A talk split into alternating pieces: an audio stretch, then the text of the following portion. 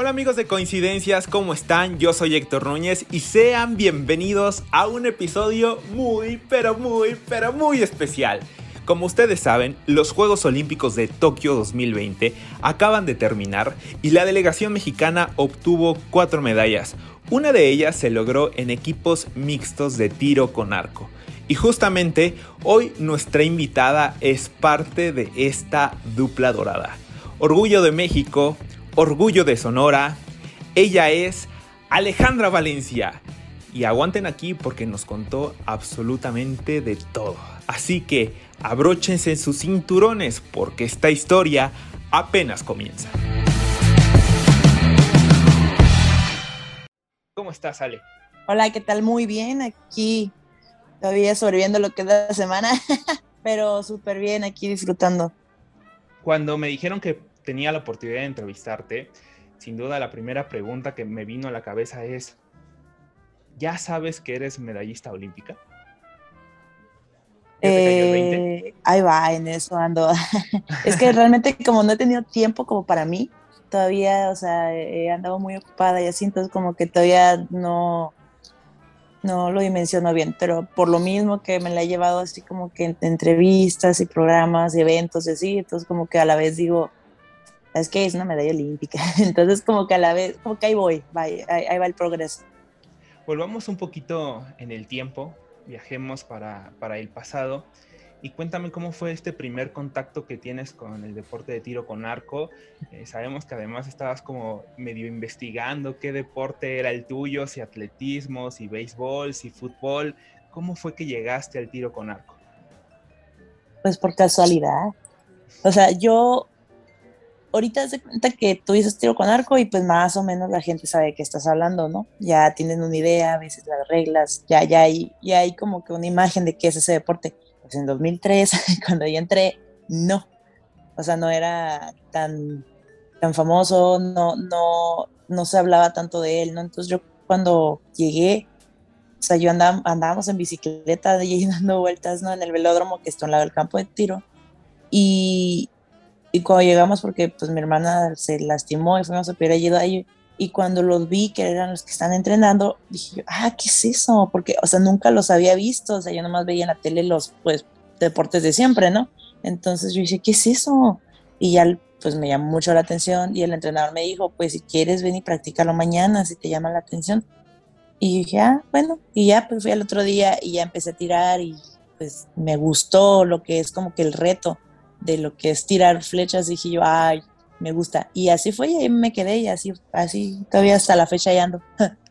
Durante esta transición en donde empezaste a adaptarte a, a, un nuevo deporte, donde empezaste a conocerlo, y hasta el momento en el que sentiste que estabas entre las mejores del mundo, ¿cuánto tiempo pasó?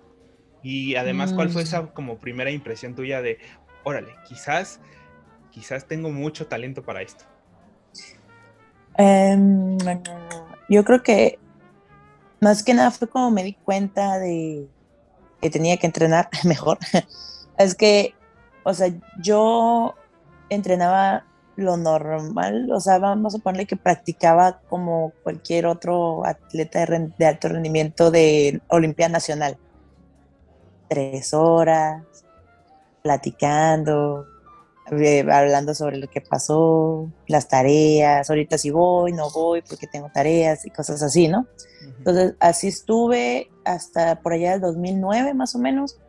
O sea, del 2003 al 2009 me la llevé en Olimpiadas Nacionales y, y compitiendo en esas, eh, en esas competencias, ¿no?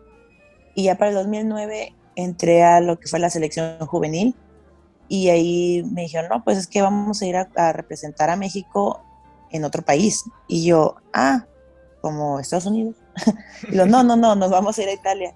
Entonces, o sea, nosotros somos frontera y, si no, y nos las llevamos compitiendo, a veces íbamos a Phoenix y a competir allá, entonces para mí era como que, ah, como algo así.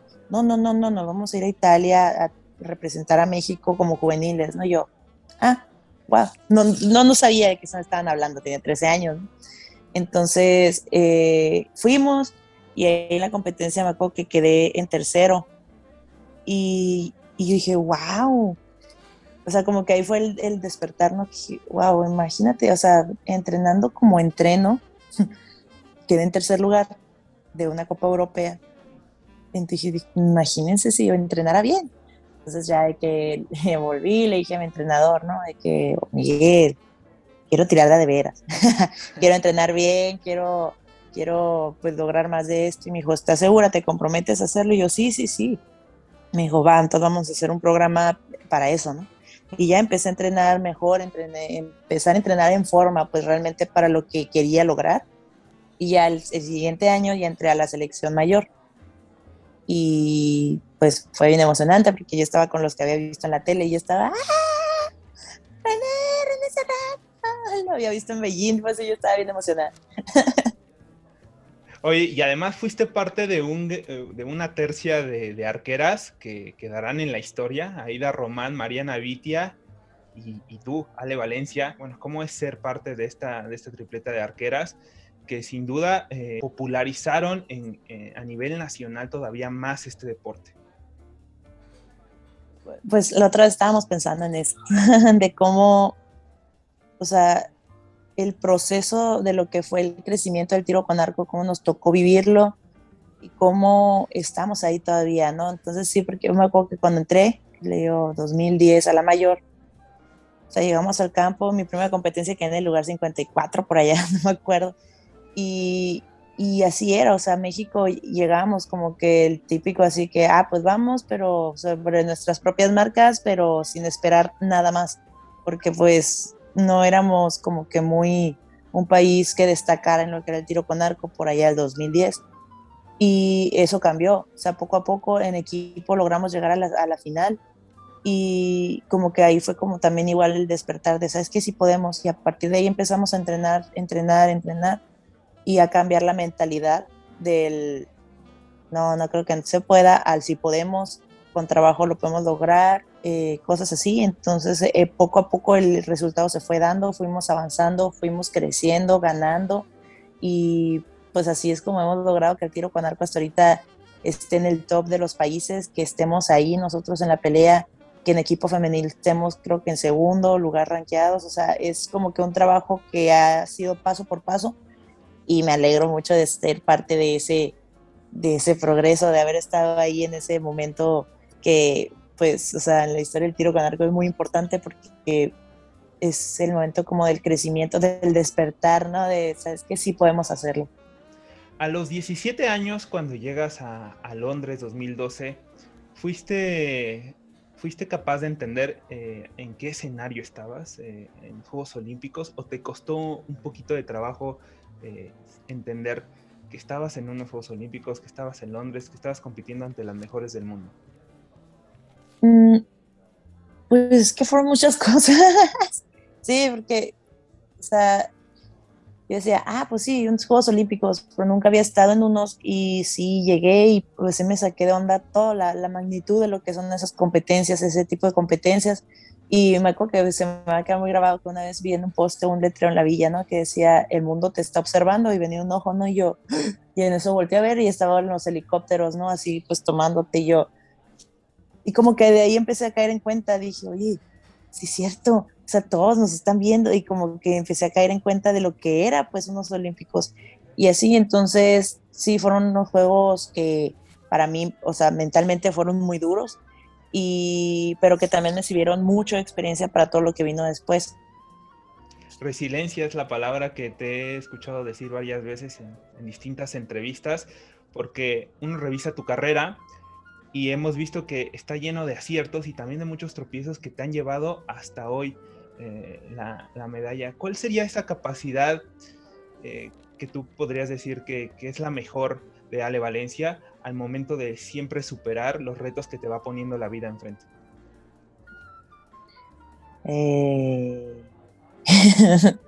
Mm. Yo creo que paciencia. Sí, paciencia, que antes cometía mucho el error de desesperarme.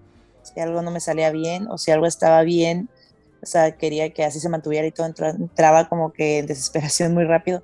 Entonces aprendí a tener paciencia, que las cosas poco a poco caen por su propio peso, las cosas poco a poco con el tiempo se, se desenvuelven solas. Entonces eso de, a tener paciencia. Siempre me ha surgido la duda de cómo es qué es lo que se vive dentro de una villa olímpica. Empiezas a ver no solo a deportistas de tu país, de distintas disciplinas, sino a deportistas de todo el mundo. Vi tu Instagram, una foto con Novak Djokovic. Entonces, en realidad ves a deportistas de todo el mundo. ¿Cómo es ese ambiente que se vive en la villa? Súper divertido. pues ahorita fue muy diferente, ¿no? Por las regulaciones y por, por todo, ¿no? Por pandemia, simplemente vamos a ponerlo así. Fue muy diferente a lo que vino siendo Londres y Río pero normalmente supongamos que es un que, que fueron unos juegos normales sin pandemia y todo. Sí, o sea, es muy buena la interacción. Te juntas con todo el mundo. Hay una zona que es la zona internacional que, pues, ahí es de todos. O sea, es como el área recreativa y ahí vas y te encuentras con todos. Y luego es mucho de los patrocinadores ahí. Entonces entras y convives con todo el mundo y es súper divertido y aparte, o sea, en los comedores te encuentras a los otros deportistas, así como en este caso, me he encontrado un montón, o sea, ahorita solo encontré a, él y de casualidad, porque, o sea, yo no los ando buscando, sino que aparecen ahí de repente o veo una bolita de gente que anda aquí, yo, hay alguien famoso ahí, estoy segura, entonces, de ese estilo, o sea, yo no los ando buscando, pero cuando aparecen digo, va, me tomo una foto, ¿no?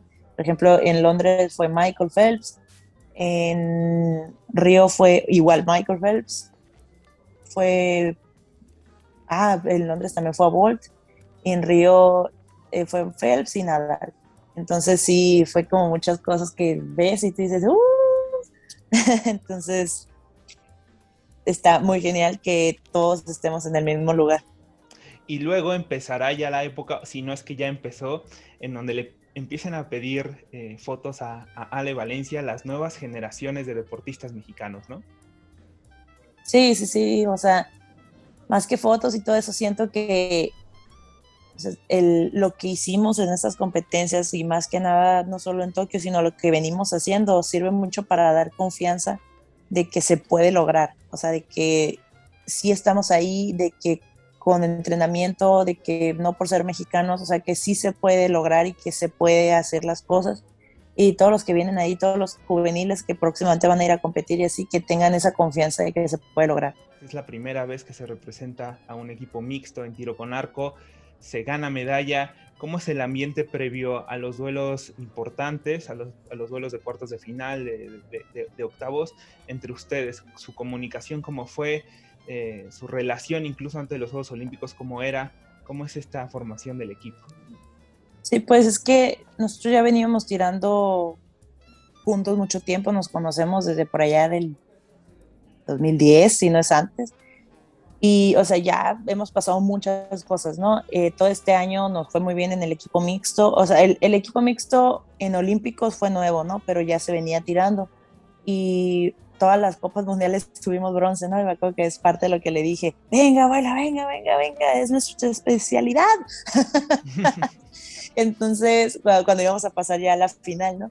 Eh, y pues es que eso, la comunicación es algo que nos hemos dado cuenta nosotros, no solo en el mixto, sino en el equipo también, que es algo que es una fortaleza, ¿no? Que una especialidad, una peculiaridad y cualidad que tenemos nosotros en el equipo mexicano de siempre estar hablándonos, de siempre estar comunicando lo que está pasando al que está tirando en ese momento, ¿no? de cómo está el clima, de cómo lo estás viendo, de qué, cómo puedes seguirle, cosas positivas, pero siempre estar hablando, ¿no? De mantenernos ahí como que en nuestra dinámica, entonces siempre comunicándonos. Quisiera que, que, nos llevaras a, ese, a esa atmósfera que se siente previo a la competencia de la, de la medalla de bronce.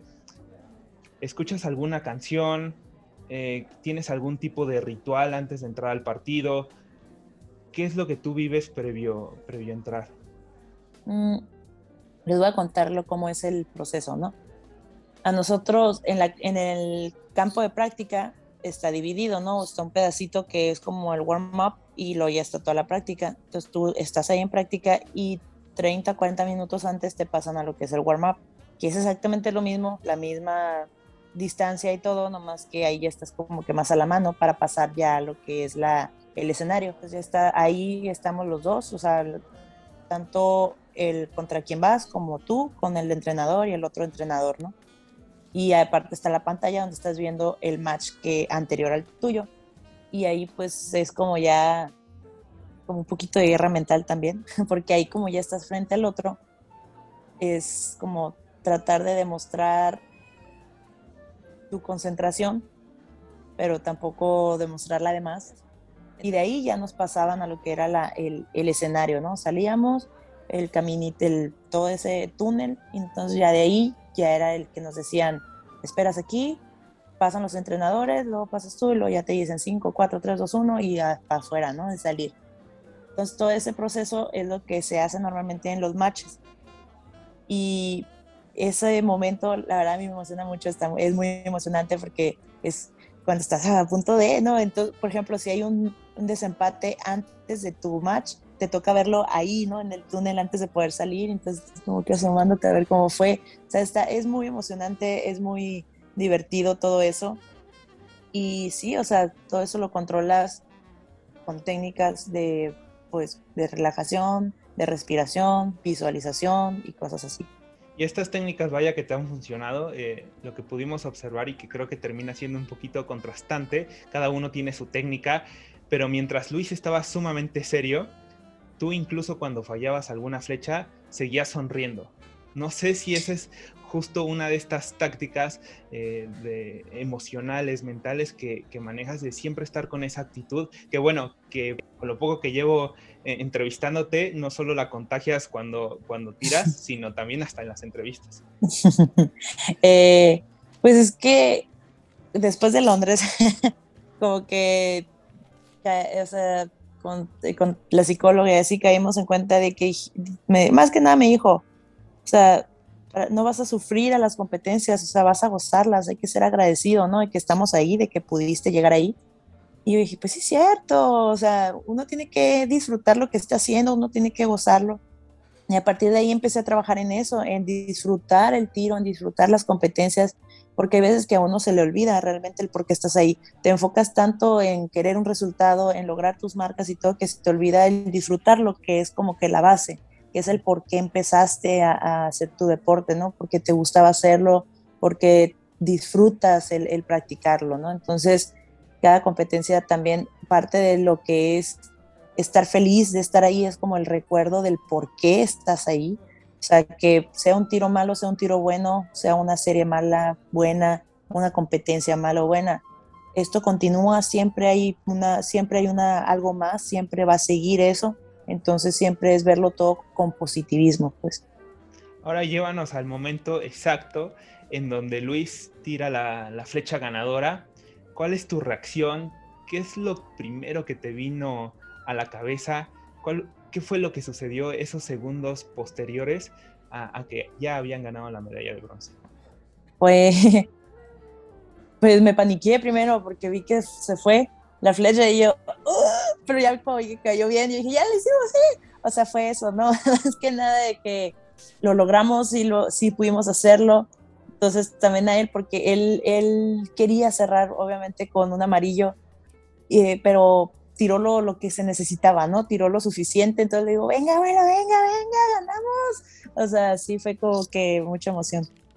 Y cuando tienes ya, bueno, la, en, al momento de la premiación, cuando estás en el podio y, y, y tienes la, la, la medalla en, en, en, las manos, ¿qué es lo, lo, lo, primero que sientes? Bueno, además de tocarla, que supongo que además es una sensación rara porque las has visto en televisión, quizás las viste con, con Aida, pero ya tener la tuya propia en las manos, ¿qué significa? Pues muchas cosas. Primero, lo primero que me di cuenta es que están pesadas, más pesadas de lo normal.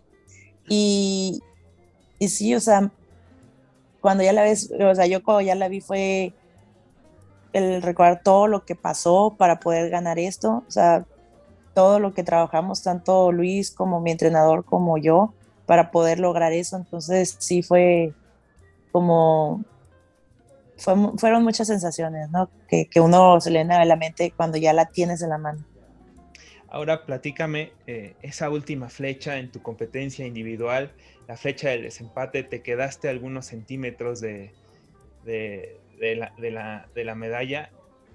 Pues la verdad yo siempre me mantuve pensando en todo lo que tenía que hacer, en, hacerlo bien, en estar ahí, en estar, como les digo, disfrutando lo que estaba haciendo, porque por una parte era, ¿sabes qué? Los, juegos se lograron hacer, o sea, hay que disfrutar esto de verdad, porque sea, sí se pudieron lograr, que estamos como que con la duda de que se iban a cancelar o no, sí se lograron. Aparte, logramos pasar después de una pandemia, o sea, estamos aquí, realmente sobrevivimos a lo que fue ese año, entonces también hay que ser agradecidos. Entonces fueron muchas cosas, ¿no? Que aparte de, de mí de estar ahí, de que disfrutando lo que estaba haciendo, disfrutando mi tiro, lo estamos haciendo bien, estamos tirando muy bien, entonces hay que disfrutar esto, ¿no? Más que nada. Y realmente eso es lo que estaba pensando en cada tiro, lo que tenía que hacer, cómo lo tenía que hacer, y así, o sea, estar en el ahora, ¿no? No estar pensando en el futuro, tampoco estar pasando, eh, pensando en el pasado, ¿no? Sino en lo que estaba haciendo en ese momento, flecha por flecha y así. Entonces, sí, o sea, y aparte, como me dice, ¿no? Que los, los gestos después de, de terminar la, las rondas, pues es porque somos compañeras, ¿no? O sea, fuera de la línea de tiro, siempre nos o sea, todo el mundo, todas las que ven ahí en la tele, o sea, somos súper amigos, no amigos que digamos súper compas, ¿no? Acá que, oh, sí, conozco a tus mamás, ¿no? Pues no, pero este es compañeros, hablamos entre nosotros, nos, nos pasamos tips, nos pasamos consejos, ¿sabes? Son de ese tipo de que, ¿sabes que Acá tienes tu casa en México, aquí tienes tu casa en Estados Unidos, acá tienes tu casa en Corea, en Japón. Siento que somos muy unidos, ¿no? Lo que somos los arqueros. Y y pues es eso, ¿no? El celebrar, sabes que quería ganar, pero pues ganaste tú, ¿no? Me, me, tiraste mejor, entonces suerte, échale con la que vienes, échale con la que sigue, puedes hacerlo, ¿no? Llegaste a México, te recibieron mucha gente en el aeropuerto, además por tus historias vi que te, hicieron el arco de, de, agua en el avión. ¿Esperabas ese recibimiento de parte de, de tu país después de ganar la, la medalla de bronce? Pues sí, primero muchas gracias, ¿no? A todos, porque la verdad no me esperaba lo que hicieron los pilotos, bueno, lo que hizo entre la aerolínea, entre el, aeropuerto, o sea, que se pusieron de acuerdo. O sea, nunca esperé eso, que fuera ese tipo de recibimiento. Eh, en la Ciudad de México sí me esperaba que hubiera, que iba a haber, pues, lo que son reporteros, ¿no? Es una medalla. Y veníamos tanto Luis como yo. Y dije, ah, sí, lo que no me esperaba es que mis papás salieran de ahí. dije, ¿cómo, no? Entonces, ya cuando llegamos acá a Hermosillo, que me recibieron con eso también fue como, wow, jamás había visto esto, ah, me emocioné mucho. Entonces sí, estuvo muy bonito y aparte también cuando bajé del avión estaban ahí con los mariachis y todo, estuvo muy bonito. Muchas veces aquí en México eh, la gente, los aficionados ven con mala cara quizás los, los cuartos lugares que se consiguieron en, esta, en estos Juegos Olímpicos yo creo que un sinónimo de que se peleó una medalla, la de bronce. ¿Cuál es tu percepción desde tu trinchera eh, de cómo el, el, aficionado mexicano ve estos cuartos lugares? Pues como lo mencioné casi al principio, ¿no? O sea, el cuarto lugar es muy bueno. Si es un cuarto lugar olímpico, pues dices tú. ¿Qué más? O sea, quiere decir que estuvo peleando con lo mejor, ¿no? O sea, sí perdió la final, perdió la medalla, y que es lo que todo el mundo quiere, pero solo son tres medallas para todos los competidores, que todos los competidores queremos estar ahí. Y el estar ahí es ser como que el primer, vamos a ponerlo así como la, el primer deportista que no tiene medalla, ser el primero, pues y de ahí hacia abajo. Entonces es mucho, ¿no? Entonces quiere decir que el camino, el trabajo que han hecho hasta ahí es súper bueno. Y se lo digo porque soy cuarto en Río. Entonces, o sea, al principio tú lo ves porque tú eres el el crítico más duro, tú mismo, ¿no? Porque tú sabes, eso es muy importante, es una palabra clave, el saber realmente el trabajo que conlleva el llevar ahí. Entonces, como tú sabes el camino que llevas, el camino y los resultados que llevas hasta el momento y que lo pudiste hacer mejor o que, te distrajiste en el último momento o que diste todo lo que pudiste y aún así te superaron, o sea, tú eres el peor crítico, eres muy duro contigo mismo. Entonces, a veces cuando normalmente pasa eso y todavía le agregas el extra. Entonces, pues hay veces que pues, ya los deportistas ya no quieren continuar. Entonces, hay muchos que yo, ese es mi consejo, ¿no? Que saben que ustedes tomen las críticas de quien venga, de quien ustedes sepan que está preparado para poder dar esa crítica, del quien los conoce realmente, quien conoce su trayectoria. O sea, tomen críticas de esas personas, ¿no? O sea, todo el mundo va a hablar, todo el mundo va a decir algo. Ah, si tú brincas en la calle, alguien lo va a ver bien, alguien lo va a ver mal, siempre va a estar eso. Hay que acostumbrarse a vivir con eso, desgraciadamente, ahorita como están los tiempos, todo, ya sabemos cómo, cómo está ahorita estos tiempos, todo se ve con ojos de diferente manera, todo el mundo se ofende, todo el mundo se, se alegra, entonces nunca vas a estar con o sea, nunca vas a tener a todos feliz, entonces por tu propia salud mental solo toma críticas de personas que sepan de lo que están hablando, de personas que te conozcan y también tú se perdónate a ti mismo más que nada también, no seas como que muy cruel contigo mismo, y ve el panorama completo de lo que fue la competencia, de lo que fue el resultado y de las marcas que lograste. Entonces, sé muy objetivo con eso. Ese es mi consejo. Después de Tokio 2020, ¿qué, qué sigue para Ale Valencia? ¿Te prepararás para, para París 2024? ¿Qué es lo que viene para ti? Eh, para nosotros ahorita viendo un mundial en tres semanas más y de ahí ya sería el fin del ciclo, serían unas vacaciones que tengo ahí pendientes y luego ya de ahí ya sería pensar en empezar el ciclo otra, otra vez para París. Ale, pues muchísimas gracias por esta entrevista. Para mí ha sido todo un placer poder platicar con una de las medallistas olímpicas de, de, Tokio 2020. Sin duda, eres un ejemplo de lucha, de resiliencia, de trabajo mental y que, bueno, es un placer tenerte aquí con nosotros. Ah, muchas gracias, el placer también es mío y muchas gracias a todos los que estuvieron ahí viendo las competencias, ahí desmañanados, llorando, gritando, emocionados, ahí frustrados. La verdad, muchas gracias por el, el apoyo que nos dieron, que se, se notó pues que estaban ahí siempre atentos y que estaban viviendo la competencia junto con nosotros. Muchas gracias. Hasta aquí el episodio de hoy con la medallista de bronce en equipo mixto de tiro con arco, Ale Valencia. Sin duda hay mucho que aprender de este ejemplo de disciplina, resiliencia y talento. No se olviden de seguirnos en todas nuestras redes sociales y seguir muy atentos porque se vienen mucho más episodios, mucho más historias, mucho más coincidencias. Yo soy Héctor Núñez y nos vemos en el siguiente episodio. Adiós.